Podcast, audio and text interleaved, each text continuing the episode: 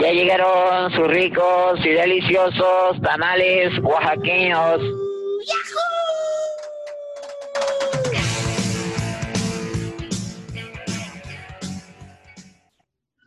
Sean bienvenidos a La Guajolota Sabe Chido.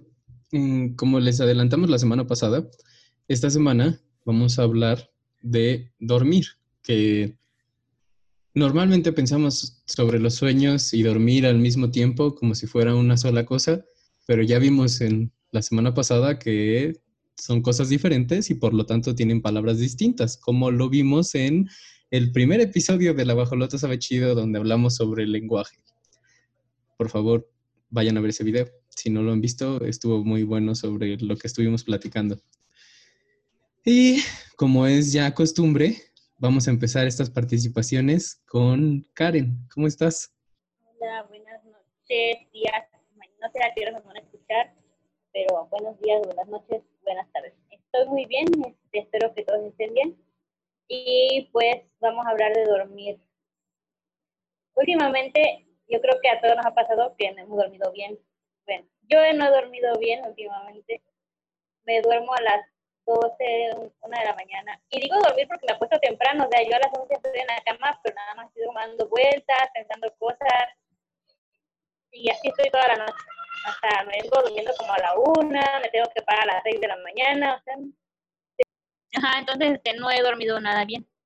Y pues pensando en ese tema, yo pues estaba recordando estas partes de, de lo que es dormir como una, como mamá que cuando, bueno, iba a decir lo que Mau, no, porque lo va a contar. Iba a hablar sobre lo de los bebés. bueno, estoy conviviendo con una mamá y su bebé. Entonces ella ahorita se queja mucho de que no duerme bien, de que la niña llora mucho, de que no puede descansar. Y a mí se me iba a ocurrir lo que siempre todo el mundo te dice, cuando ya crezca vas a poder dormir pero no, me puse en mi plan de señora, pues ya soy una señora, y recordé lo que mi mamá siempre dice, los hijos van a tener la edad que tengan y tú no vas a volver a dormir nunca más, dice mi mamá. Pues tú tienes 30 años, tu hermano tiene 27, los tres están lejos de casa y yo sigo sin poder dormir. Lo último, lo que pienso en las noches en ustedes, si van a estar bien, en el día ya despertarían bien, qué estarán haciendo. No te equivoques, dice mi mamá. Nunca vas a volver a dormir mientras tengas hijos siempre va a haber algo de, de qué preocuparse por ellos. Y yo creo que es lo que me da vueltas en la cabeza sobre ese tema de dormir, ¿no? O sea, es cierto, cuando están chiquitos, cuando nacen los bebés, pues estás pensando en que si están respirando y te despiertas a cada rato a checarlos. Y no nada más cuando están bebés, o sea, mi niño mayor tiene 10 años y yo todavía me levanto y le agarro su pandita para ver si está respirando. O sea, yo creo que es, es, es eso que dice mi mamá, ¿no? Jamás vuelves a dormir cuando tienes hijos. Y pues es lo que me está pasando últimamente, ¿no? Que he estado pensando mucho en eso y como les repito, les repito, no he podido dormir bien. Tengo muchas cosas en la cabeza. Siempre, últimamente como que todo me preocupa y es lo que no me deja dormir hoy. Tengo mil cosas en la cabeza y digo, ya me voy a acostar para ver si descanso, porque ya no quiero pensar en estas cosas de lo del día. Pero no, me es imposible descansar, o sea, no puedo. Estoy toda la noche pensando y pensando hasta que digo, ya Karen, por favor, ya párate, no puedes estar toda la noche a solucionar nada ahorita, este, y poder dormir. Y solita me llega el sueño, solita me duermo y ya no sé nada de mí. Pero este, esa es mi, mi pequeña situación ahorita con el tema de dormir y mi participación por el momento. Yo estoy de acuerdo contigo, ya no ya nunca vuelves a dormir igual. Y siento que es muy fácil que se malinterprete como que desde la ternura de decir, ay, es que como son papás y se preocupan por el bebé, pero muchas veces esa preocupación, aunque sí, también responde a que es tu hijo o tu hija y lo amas y no quieres que le pase nada malo, también muchas veces es por lo social, ¿no? Porque, o sea, yo he platicado con Jess varias veces de que cuando estaba embarazada, pues después de que ya le contaste a la gente que estaba embarazada, tienes todo el resto del embarazo, el, el pinche nervio de, no te mueras, no te mueras, no te mueras, no me hagas quedar mal, ya le avisé a todo mundo, ya le dije a todo mundo que vas a nacer, no me puedes hacer esto porque vamos a quedar mal todos. Y después, o sea, cada cosa mala que le puede pasar a Mercedes, lo pienso en lo mal que le puede pasar a ella, pero también en lo mal que puedo quedar yo si algo malo le pasa, ¿no? Y entonces, pues sí, pareciera que es la ternura de los papás, pero muchas veces también es egoísmo, esa, esa protección y esa como miedo, ¿no? Porque también estás pensando en, chale, ¿qué va a decir mi mamá si le pasa algo a mi hija, ¿no? Entonces, e, esas otras personas que te están mirando, luego tienen mucho impacto en cuánto duermes, porque dices, es que si, si no lo hago así, o sea, si algo les pasa, yo tengo que dar respuesta sobre esto, ¿no? Y, y, como dice tu mamá, pareciera que esa respuesta se acaba en algún momento, pero no creo, o sea, yo veo, pues, yo tengo un tío que ya va a cumplir casi 50 años del cabrón y pues todo el mundo tiene que seguir viendo por él porque no puede subsistir para nada, o sea, en su momento vivía de ventas, pero cuando dejó de ser rentable que él vendiera, pues ya nadie le da trabajo porque pues contratarlo son más problemas que beneficios. Y ahí mi abuela nunca deja de tener el pendiente de qué le va a pasar a su hijo, ¿no? Y, y sin importar qué le haga él, ella siempre tiene el pendiente de qué le va a pasar a su hijo. Ahorita que hablaste sobre tu preocupación con la niña de que no te mueras, no te mueras, voy a quedar mal. me acordé de un, este, no sé si es especial o es nada más una rutina de Carlos Vallarta donde habla de los hijos, que dice, el niño tiene dos años y parece que se quiere suicidar todo el tiempo y le dice, oye, ¿por qué se quiere suicidar? Yo te amo, cabrón, no te suicides. no tienes de qué preocuparte a los dos años. y me estaba muriendo de risa ahorita que estaba contando eso porque es cierto, o sea, siempre estás cuidándonos, siempre estás preocupada y es algo así como lo que dice Carlos, ¿no? O sea, siempre estás pensando de que, ¿cómo, no me acuerdo que dice Carlos de tan difícil es tu vida ahorita como para querer matarte? no me hagas esto, y me estaba riendo. Aparte, son una fuerza imparable de hacerse daño, o sea, no, no puede ni siquiera mantenerse parada sin estar bailando y atravesándose los propios pies y en cualquier momento se, de repente volteas y ya está en el suelo porque se cayó parada. O sea, absolutamente todo les representa una posibilidad de hacerse daño, intencional o inintencionalmente. Y entonces todo es una preocupación hasta que ya nada es una preocupación. Porque creo que también, o sea, vi en algún momento un meme de el primer hijo, el segundo hijo, el tercer hijo, y yo siento que en muchas cosas, cuando mi hermana nació, yo era mucho más aprensivo de lo que soy ahora con Mercedes, y eso que sigo siendo muy aprensivo. Pero con mi hermana, o sea, casi que ni le diera el aire, porque qué tal que le pasa algo, ¿no? Y con Mercedes, me acuerdo que mucho de mi aprendizaje recién había nacido fue que no son tan frágiles como parecen. O sea, están diseñados para que parezcan frágiles, para que nosotros los amemos y los cuidemos porque necesitan de nuestro cuidado, pero en realidad ni son bonitos los bebés, ni son frágiles los bebés. O, sea, en verdad ves a un bebé cuando está así recién nacido, todo desparramado, y no hay forma que se le rompa un hueso o que se le quiebre algo porque está todo desparramado, o sea, ya está todo deshecho, ya no se puede, ya no puede pasarle nada realmente. Y su, su cabeza está mal pegada, o sea, te lo entregan todo mal. todavía pasa como un mes para que al menos la panza parezca una panza de persona y no un pedazo de caracol, o sea, y es muy extraño verlo suceder. Porque la verdad es que o hay visiones ultra romantizadas de, tanto el embarazo como los primeros años de vida, o hay nula información de realmente qué está pasando. Porque, pues, no coincide con nada. O sea, tenemos como una idea, entre comillas, clara de qué es ver a un bebé crecer, pero no tiene nada que ver, porque eso, ¿no? O sea, nadie te dice que cuando recién lo saques es como un plástico de gomita, o sea, todo se desparrama, no importa de dónde lo agarres, parece que se está escurriendo como si fuera líquido. Y eso nadie te lo dice, o sea, y tú lo intentas agarrar y tienes miedo de que se te rompa, pero, o sea, no, no hayas de dónde agarrarlo porque de todos lados se te empieza a desparramar y lo vas a cambiar y la acuestas y se aplasta todo el bebé en la cama, como que se deshace el bebé en la cama, o sea, y tú dices, ¿estará bien? O sea, ¿esto es normal? ¿Tendrá que estar así su panza? Y también, o sea, yo lo veo como hombre,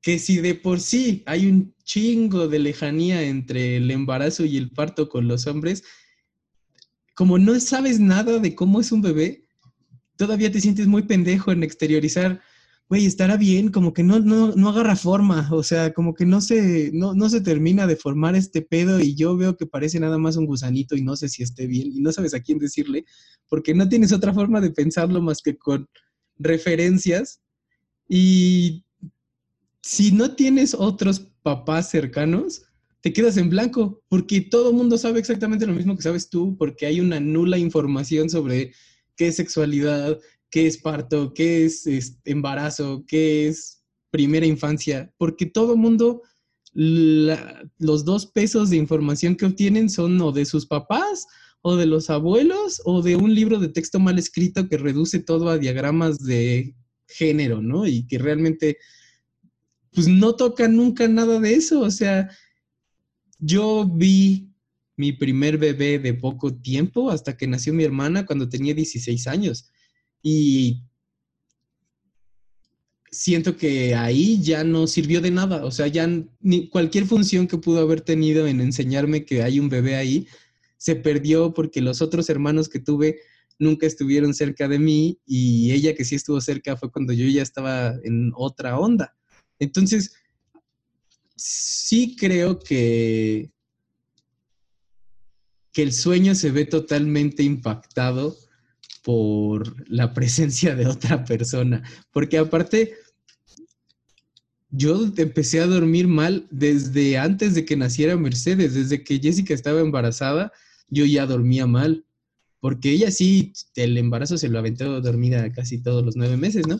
Pero yo vivía con la preocupación en la madrugada, o sea, no, y no de ella en realidad nada más, sino de las dos, de la situación completa, de todo lo que implicaba que algo pasara en la noche, porque aparte, en algún momento nos tocó, ya estando embarazados, eh, uno de los sismos previos al del 19 de septiembre, que fue en la noche, y no pudimos hacer nada, o sea, ni siquiera pudimos salir porque para cuando escuchamos la alarma ya era demasiado tarde.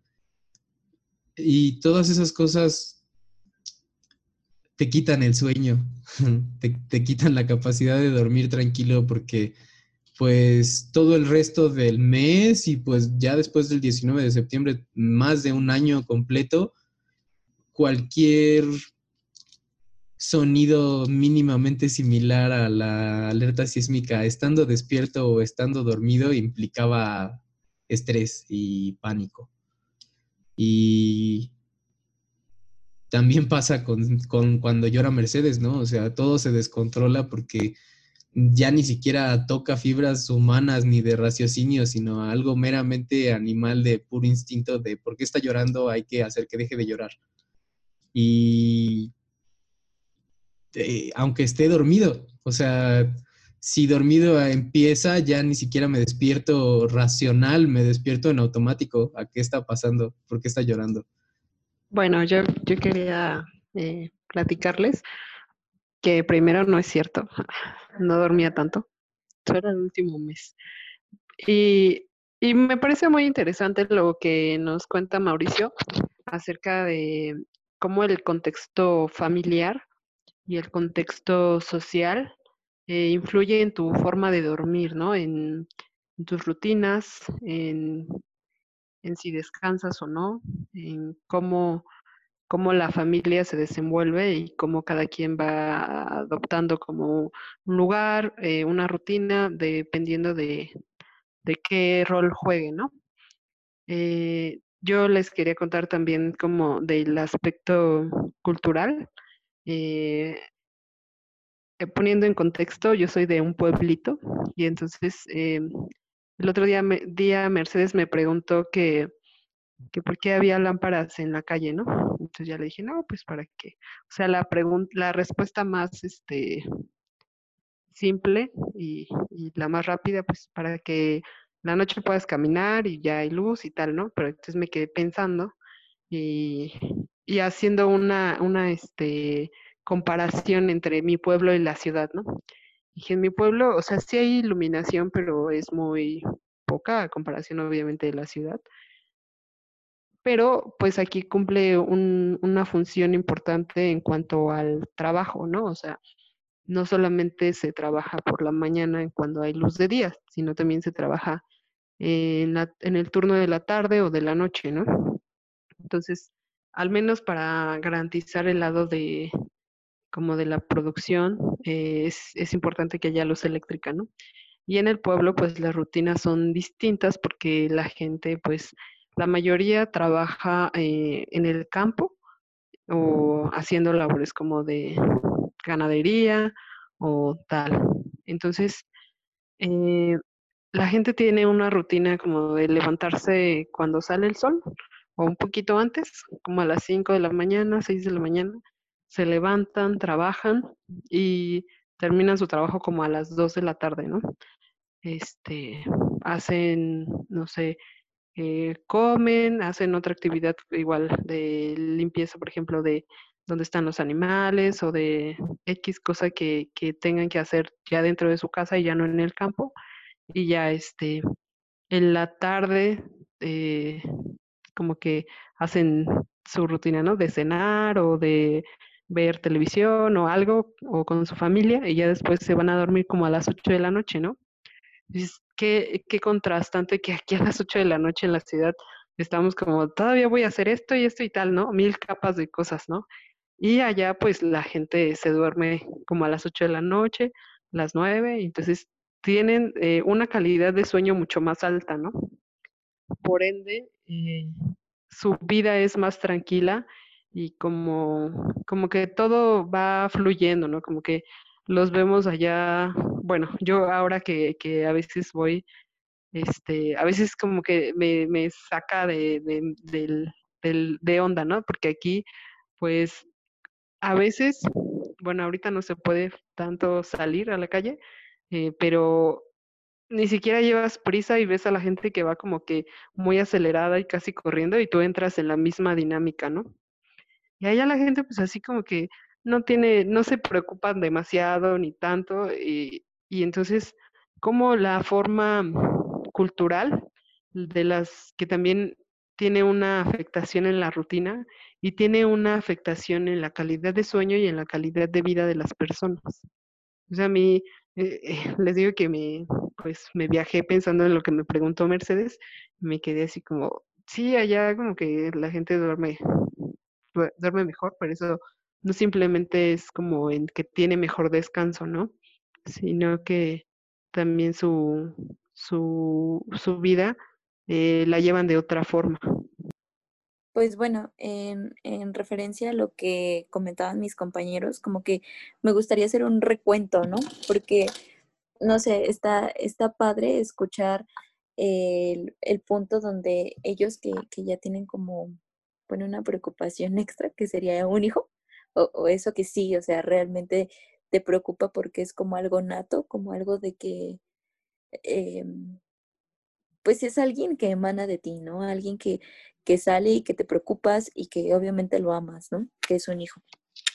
En mi caso, pues aún no, no voy por ese camino, todavía no, pero pues bueno, ya será, no sé si pronto o luego, no lo sé, pero bueno, el punto es que, no sé, me recordaba mucho a que un día que, que yo regresaba de trabajar, porque antes trabajaba en el distrito, y este, bueno, en la Ciudad de México, y yo llegaba y a veces, o sea, salía a las seis de la tarde y para llegar aquí a su casa eran como dos horas y media más o menos. Y a veces, o sea, con tráfico en la Zaragoza e inundado y todo, tres, ¿no?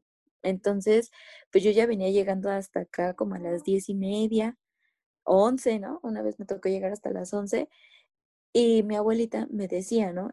Es que yo, yo no puedo dormir si tú, o sea, o sea, no, no puedo porque me preocupa mucho el cómo vayas a estar, ¿no? Y ella, eh, ahorita actualmente en la cuarentena, sale con la parte de, yo ahorita puedo dormir un poco más tranquila. Me preocupa, sí, la situación y me preocupa a lo mejor el que yo tenga que salir y pues me tengo que cubrir y lo que tú quieras, ¿no? Porque trabajo.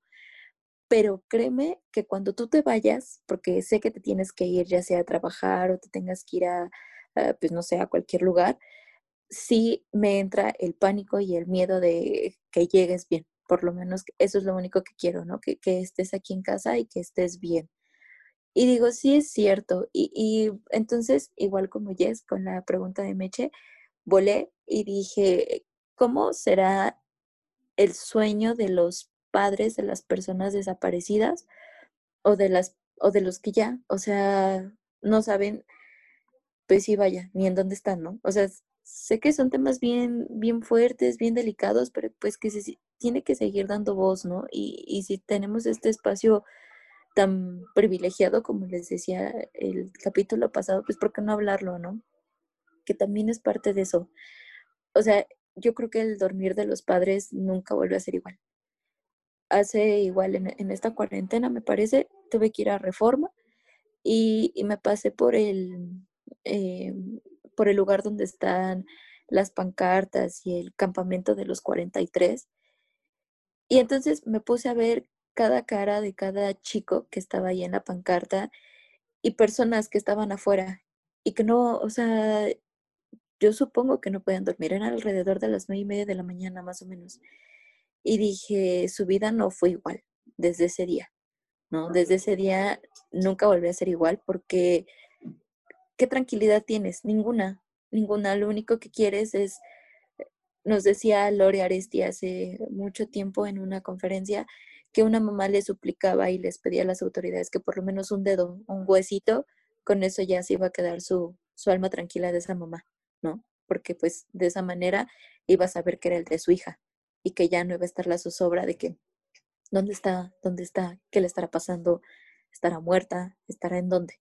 ¿No? Y, y, y sí me pongo a pensar en eso y digo, creo que hay muchos estilos de dormir, quizás si así los ponemos, esta, esta parte de la angustia, el dormir en angustia y que pues nada más cierras los ojos y a lo mejor estás en el mismo sueño, ¿no? Vuelves a recurrir y a recurrir a, esos, a esas memorias de, de, tu día a día. Hay otros cuando yo recuerdo, cuando fue mi primer día de la universidad, el domingo, o sea, yo estaba súper emocionada, pero también angustiada porque era la primera vez que igual, ¿no? O sea, yo salía de aquí de mi entorno y tenía que trasladarme. O sea, sí, me pude ver acompañada de mi mamá, pero hasta cierta estación del metro, ¿no? Porque de ahí ya era tú solita. Y digo, sí, o sea, no, no me sentí inexperta en el metro porque toda mi vida he viajado en metro, pero no sola, no de esa parte. Y entonces en, eh, yo recuerdo que, que ese domingo era de que no me podía dormir, o sea, era como me daba la una, las dos, o sea, dormía como nada más ratititos, ¿no? Y a las cinco de la mañana que había puesto mi despertador, porque creo que entraba a las ocho, no me acuerdo, este, pues no había dormido nada, ¿no? O sea, iba como toda lampareada ahí, eh, eh, buscando como el camino para llegar a, la bella Guam. Pero igual, el, la parte del dormir cuando regresas de la escuela y ya vienes como más tranquilo y te duermes en los camiones, recuerdo igual una experiencia muy cool con una de mis amigas que, o sea, yo ya venía cansadísima, era como mitad de carrera y no dormíamos nada. Entonces lo que hice fue, o sea, le dije, la verdad, tengo mucho sueño, Monse, me voy a dormir.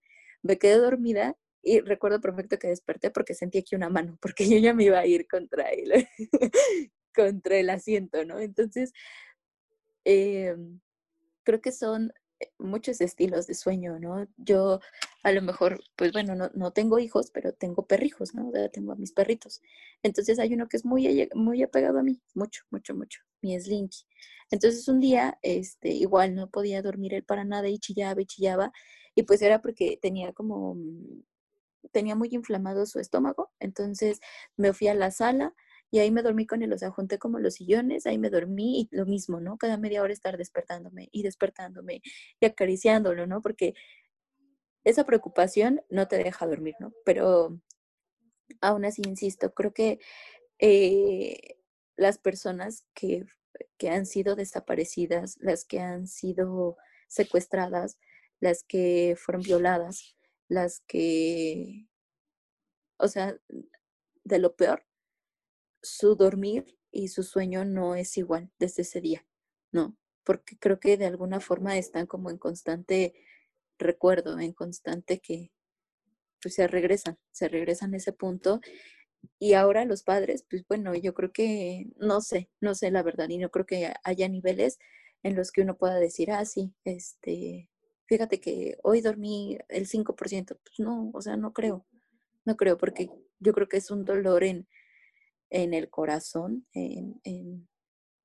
que te destruye todo, ¿no? Y, qué bueno que hay estos espacios para hablar de eso, que, nos llevan a, a, cosas eh, distintas. Ahorita que igual recuerdo, ese dormir de tristeza, de tristeza cuando a lo mejor, eh, ahorita que lo recuerdo, cuando falleció el doctor Villamil o cuando falleció mi abuelito, que son eh, de esos dos dolores que, híjole, me han pegado más, este, no, o sea, no puedes dormir. Y si duermes es porque estás llorando, ¿no? Y, por lógica, pues el cansancio te, te bota y es como de, ok, pues ya, ni modo, no sabes ni en qué momento te dormiste simple y sencillamente los ojos, eh, al otro día obviamente, pues, eh, por lo menos yo amanezco con ojos de sapo, ¿no?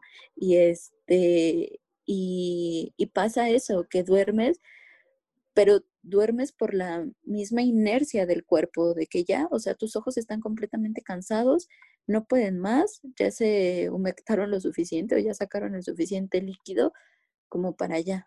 Y despiertas y es como sentir ese vacío, sentir esa parte de, ay, pensé que era una pesadilla y no, o sea, es lo real, ¿no? Y no, o sea, creo que creo que son muchos tipos de sueños o muchas formas de dormir más bien, más que nada. El dormir es, sí, es una necesidad humana y, y que vaya, eh, cuando uno duerme dos, tres horas, o sea, a lo mejor puedes estar así por la, no sé si es adrenalina o, o no sé qué sustancia este, produzca el cerebro, que sí, ¿no? Andas como, como vaya, como lampareado, creo yo, ¿no? O como les comentaba de ese día de, que no pude dormir esa madrugada por tanta lectura, pero solamente así andas, o sea, solamente así como vivir en un automático. Entonces, hay mucha diferencia, creo yo, o desde mi punto de entre dormir y, el descansar, y que hay un sinfín de estilos de, dormir o, las maneras que llegas a dormir.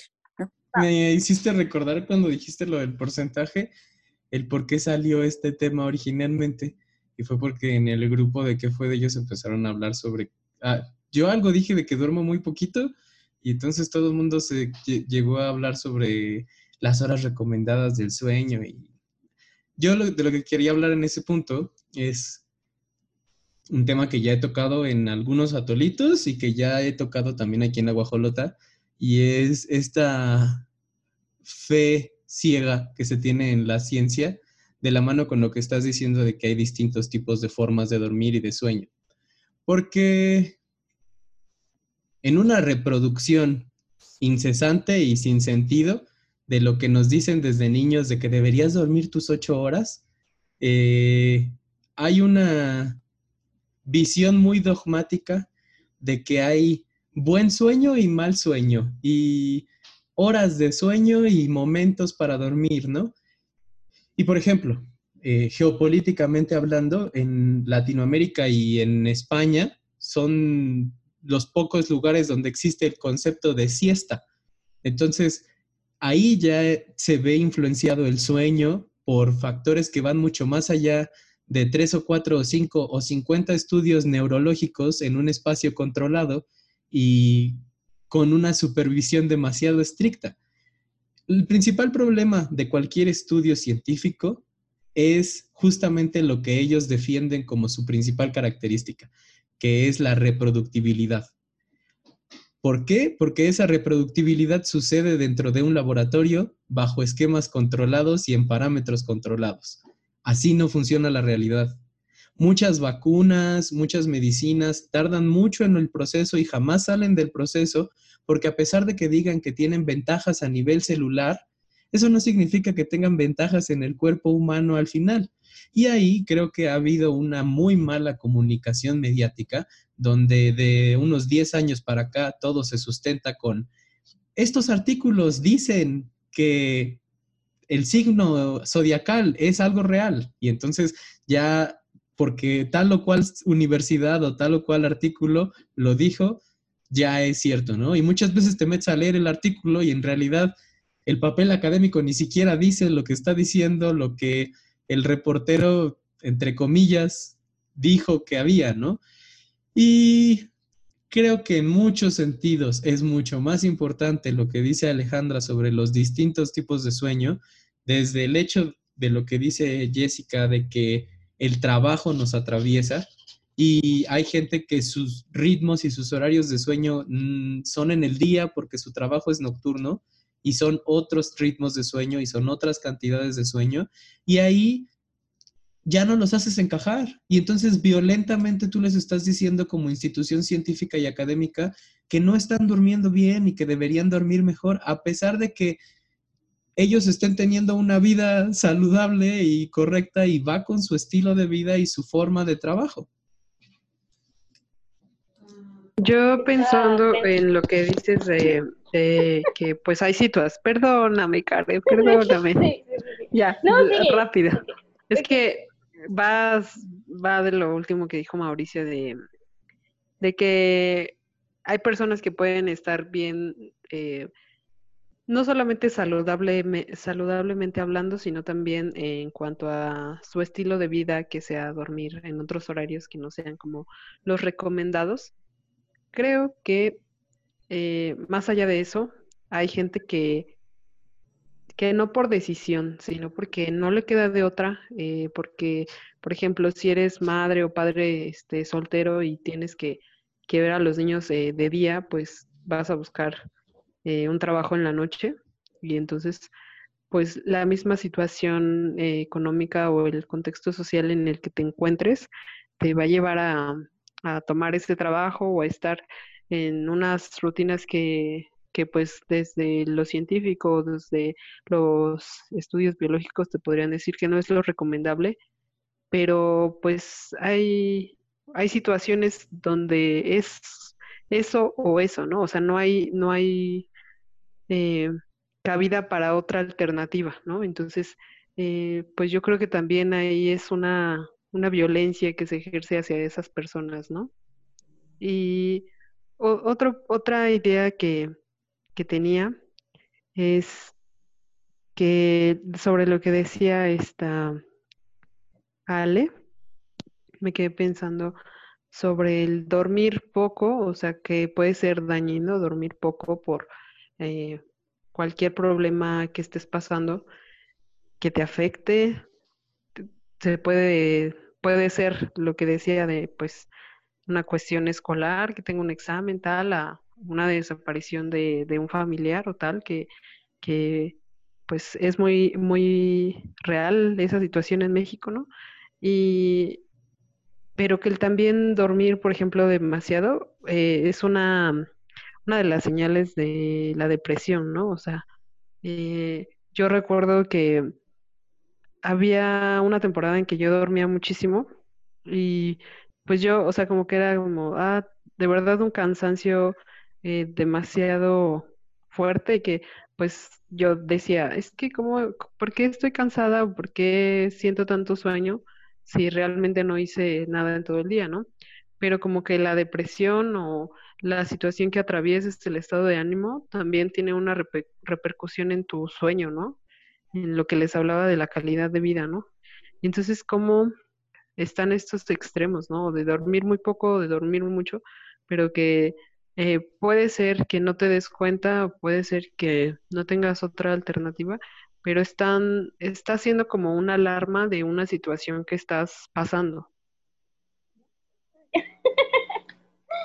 Yo también estaba pensando en lo que dijo Ale, en cuando ella mencionó que se quedaba dormida como llorando de cansancio, que no era porque quería como dormir, sino que al final te vencía el sueño, ¿no? Y te quedabas dormida. Y, y me puse a pensar en lo que menciona Mau sobre lo de la sociedad, sobre lo que espera de los papás cuando tienes hijos y eso. Y recuerdo una ocasión cuando el mayor de mis hijos estaba recién nacido, pues no duerme, es cuando menos duerme, ¿no? Y yo él estaba despierto, yo lo tenía, yo lo tenía en mi pecho y estaba en la orilla de la cama.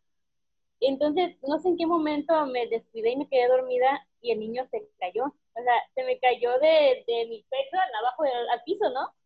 Más cuando escuché el, el golpe en el piso, pues yo me levanté también llorando y me sentí súper culpable de cómo es posible que me haya quedado dormida. O sea, no puedes quedarte dormida, Karen, si tienes un bebé, ¿no? Y sí, este, la familia, el lugar donde estábamos, la familia pues, se dio cuenta. Y todos como que empiezan a atacarte, de por qué no te diste cuenta, por qué no te acomodas, por qué no piensas, todo el mundo se pone en contra tuya y no se pueden a pensar en lo difícil que es tener un bebé recién nacido, ¿no? Y, y me voy por esa parte, ¿no? Como el, mm, o sea, como dice Mau, uno se preocupa por los bebés cuando están chiquitos y no puedes dormir, pero también esta parte de qué va a decir la gente, ¿no? ¿Qué va a pensar de ti que te quedaste dormida y que por tu culpa el niño se cayó? Pero nadie se pone a pensar en toda la noche que no dormiste bien porque el niño estuvo llorando, en que estés incómoda porque tienes que darle pecho de un solo lado. Y es, o sea, como mamás no debemos sentirnos como culpables por sentirnos cansadas, por no querer estar con niños un rato, por encerrarte en el baño una hora con el celular y aún así no, no, te van a dejar descansar, aún así te van a estar tocando la puerta cada rato y asomándose haciendo. Pero no debemos sentirnos culpables como mamás por esas cosas, ni por querer dormir, ni por querer estar lejos de los niños un rato. Yo no me puedo sentir culpable por alegrarme cuando llegan los sábados y sé que van a estar con su papá. Al principio sí me sentía culpable, como decía, ¿qué? Somos felices que se van a ir los niños, ¿no? O sea, como, como eres mamá, no puedes estar feliz de que no vas a estar con tus hijos. Pero no, realmente tenemos también derecho de descansar, de querer estar sin ellos, de disfrutar eso, de alegrarte que te hable el papá y te diga, ya voy por ellos, y tú, por fin, se van. voy a dormir todo el fin de semana tranquila. O sea, es parte de ser mamá, es lo que la sociedad dice, lo que nos han enseñado siempre, de que como mamá tienes que hacerlo, pero se vale también de vez en cuando de, de desobedecer esto que dicen que tienes que hacer y disfrutar de que, tiene cuenta, eres mamá, pero también eres pues una persona que tiene que dormir y quiere descansar.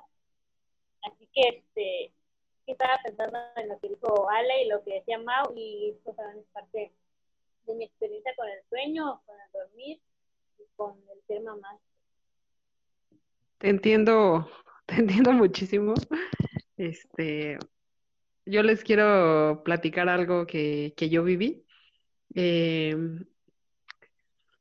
cuando, ay, ni siquiera recuerdo cuántos años tenía, como 15 años creo, este, una vecina me pidió eh, que si por favor le ayudaba a llevar a sus niños al centro de salud, porque tenía, eh, creo que tenía un niño y un recién nacido, y entonces los iba a llevar a vacunar a los dos, y se le complicaba un poco, pues porque como mamá llevas la carriola y que llevas la, la maleta de los pañales y la cobija y no sé qué tanta cosa, ¿no?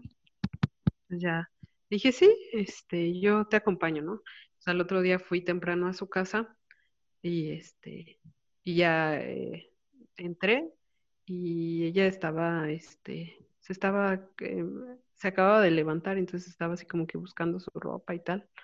Y entonces como que fue un momento demasiado fuerte porque ella no se había dado cuenta de lo que, de lo que pasó y entonces em, como que se acerca a la cama, como que se queda viendo al bebé como de, ¿por qué no, por qué no llora, no? ¿Por qué no se mueve así? Y entonces pues ya yo también me acerqué y el bebé estaba así como súper moradito, ¿no? Y pues yo ya me asusté muchísimo y ella como que se quedó en shock, ¿no? O sea, como de, ¿qué, qué está pasando? y le, hablé a mis papás para que fueran y pero pues yo ya sabía que, que, el bebé estaba muerto, o sea que como que durante la noche este como que el bebé se quedó dormidito, no sé, con, con la, co- con, la cobija o no sé, algo así, que se asfixió, ¿no? O en la mañana, tal. Entonces fue una impresión, pues, que, que me quedó para siempre, ¿no? O sea, que me asusté muchísimo y que ver a la mamá en shock y toda la situación y igual como adolescente, pues ni, ni siquiera sabía qué hacer o nada, ¿no? Ya hasta después que llegaron mis papás y fue un médico a ver qué onda y todo, pero pues, eh, pues lamentablemente el bebé ya había fallecido. Y pues fue una, una situación que, que siempre tengo presente, ¿no? Eso eh, me marcó muchísimo. Entonces, cuando, cuando yo di a luz, este, pues yo, no sé, como que siempre había visto en las películas y en la, no sé, telenovelas que nacen los bebés y se los llevaban a la incubadora, ¿no? Y entonces nació Mercedes y solamente como que la midieron y la checaron, pero ahí al lado de mí y me la dieron y yo así con cara de, y no se la van a llevar a dormir así, porque pues fue, o sea, yo estuve mm, ya varias horas, estaba en el hospital y el trabajo de parto y yo súper cansada y así, yo pensando como, ¿en serio me la van a dejar? ¿No se la van a llevar? Y no, es para que esté, esté con usted y yo así como de, está bien, ¿no? Pero yo ya estaba rendida, yo ya no podía, ¿no? Y dije, pues ya eres mamá, ¿no? Ni modo, ¿no? Este, entonces ya, ¿no? Que, que dele este, leche y tal. Ya me llevaron al, al cuarto y, y toda la noche yo no dormí, o sea, no dormí y, y estaba súper cansada, o sea, yo la ojera la traía hasta acá y este, recuerdo que yo estaba preocupada por todo, porque el frío, porque este, que respire, eso era como mi mayor preocupación por lo de la situación que les, que les platico. Entonces yo estaba súper angustiada y súper todo, ¿no? Pero tenía mucho cansancio y yo no entiendo cómo, estuve creo que dos días en el hospital y los dos días no dormí. Y, después del trabajo de parto que estaba, o sea, literalmente deshecha, cansada, que no podía, pero era tanto mi miedo de que le, va- le puede pasar algo o así, que, que no, no pude dormir, ¿no? Entonces ya hasta que salimos de, del hospital y ya Mauricio como que le, llegando a la casa fue como, ten a la niña, yo necesito dormir, o sea, de verdad no he dormido nada, que pude descansar un poco, ¿no? Pero como eh, te entiendo muchísimo, Karen, ¿no? La situación de que, de que pues también te quedas como, es mi responsabilidad y, y si no lo hago como bien, la gente te va, te va a culpar a ti o tal cosa, ¿no? O sea, que que pues pareciera estar mal que te preocupes de esas cosas, pero es una realidad, ¿no? También, que me parece muy, muy acertado lo que dices de, pues como nosotras siendo mujeres y, hablándole a, a otras eh, mujeres, aunque no sean mamás de, y, y también hombres, ¿no? También de decir, si estás en una situación, este, no sé, donde te sientas quizá juzgado por los demás o tal, pues piensa que también eres humano y también tienes otras necesidades y que, o sea, que no siempre es cumplir como con las expectativas que, que, que la gente espera o que tú crees que la gente espera de ti. A mí me gustaría cerrar solamente con, con el comentario sobre el sueño y el momento histórico en el que estamos viviendo, junto con todas las cosas que están diciendo, porque no pude evitar pensar en lo que decía Jessica sobre que ella es de un pueblito y el contexto sobre la luz eléctrica, y luego lo que contaba sobre, sobre el hospital y el parto, ¿no? Porque l- si nos venden una idea en la tele es porque esa idea era válida hasta hace 20 años, por ejemplo. Y entonces hace 20 años sí se llevaban a los bebés a los cuneros y, y estaban separados y todo, ¿no? Pero ahora el mandato médico actual es que el bebé esté con la madre desde el principio y es un privilegio que no se siente como un privilegio, pero al mismo tiempo pienso, imagínate todas esas personas que al día de hoy siguen naciendo en condiciones que no son hospitalarias, que no es un cuarto de hospital, que no es una sala de partos, que no es una camilla, que no es suero, que no hay anestesia, que... Y, y no me refiero a irte a una tribu en África, mm, me refiero a Estado de México, Puebla, Chiapas, Morelos, Hidalgo, no sé. En cualquier parte del país está la posibilidad de ese tipo de situaciones. Y ahora es por desigualdad económica. Pero yo lo que pensé fue, fue ¿cómo fue dar a luz para los primeros hombres? Para los primeros Homo sapiens después de que los neandertales desaparecieron y que estaban solos en el frío de la era glacial, en, el, en un frío de adeveras, ¿cómo fue dar a luz? Así que piénsenlo, no olviden suscribirse y darle a la campanita, porque así ustedes tienen las notificaciones y pueden ver primero los capítulos. Eh, también me gustaría que nos siguieran a, Ale en 2.30.7.am, que es su Instagram. Y a mí en Santo Cromo, porque ah, no regularmente, pero a veces tenemos en vivos donde hablamos de salud mental y de algunas cosas. Y Ale tiene ahí su proyecto de acompañamiento psicológico. ¿Algo que quieran agregar, chicas? No, pues que a mí me queda el sabor eh, de boca muy cool, pero me late que, podría ser bien padre un, un capítulo de la maternidad y todos los hilos que quedan colgando de ella y digo, tenemos a dos representantes muy, muy cool aquí, o sea, que tenemos la oportunidad de hablar con ellas y que se dé la voz, ¿no? Para que las demás personitas se puedan identificar y jugar este rol de, transmitir y de, de, comunicar y de compartir con los demás. Muchas gracias. nada más yo que, pues, igual como dice Mau, que se suscriban en todos los canales de la Guajolota, en Facebook, en Instagram también, que nos manden comentarios, que nos crítica constructiva, cualquier comentario nos sirve y pues estamos aquí para escucharlos y para saber qué opinan de, de lo que les estamos entregando, porque queremos entregarles lo mejor y pues todo nos ayuda. Sí, recordar que pues este es un espacio abierto y que pues la intención no solamente es como eh, otros canales que puede ser difusión o tal, sino que nos interesa hablar sobre temas que pueden ser eh, controversiales o no, pero que claro que sí nos pueden interesar a todos y que todos tenemos algo que aportar.